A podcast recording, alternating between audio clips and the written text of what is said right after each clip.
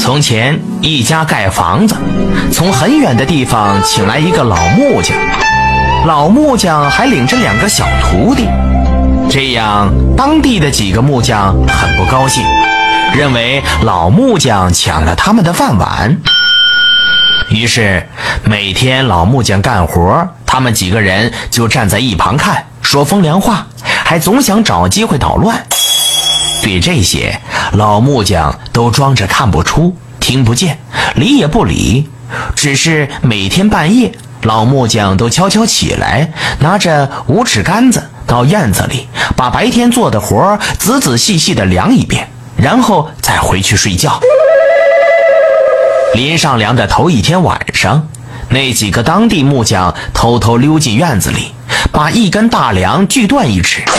过去盖房子上梁是喜庆的事儿，东家的亲朋好友都要前来贺喜，街坊邻居也都要赶来看热闹。那几个当地木匠偷偷把大梁弄短，是想让老木匠到时候大梁上不成，在众人面前丢手艺。这天半夜。老木匠照例起来，把院子里所有的梁、檩、船、柱等都仔细量了一遍。他发现一根大梁短了一尺，马上就猜出是怎么回事。他把俩徒弟叫起来，对他们说了这件事儿。徒弟一听，着急了，说：“哎呀，明天一早就要上梁，这可怎么办？”老木匠不慌不忙地说：“没关系，咱们照原样。”再做一根大梁，把这根短的藏起来。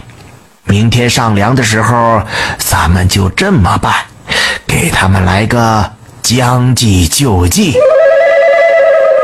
老木匠如此这般的交代了一番，两个小徒弟一听，拍手叫好。师徒三人连夜重新做了一根大梁，把那根锯短的藏了起来，然后回去睡觉。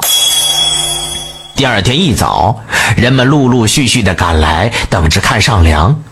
那几个当地木匠来的更早，在一旁洋洋得意的等着老木匠出丑。开始上梁了，干了一会儿，两个小徒弟按照师傅昨晚的吩咐，假装惊慌的喊道：“师傅，大梁短了！”老木匠问道：“短多少？”徒弟说：“短一尺。”下面看热闹的人们都慌起来，那几个当地木匠可乐坏了，捂着嘴偷偷的笑。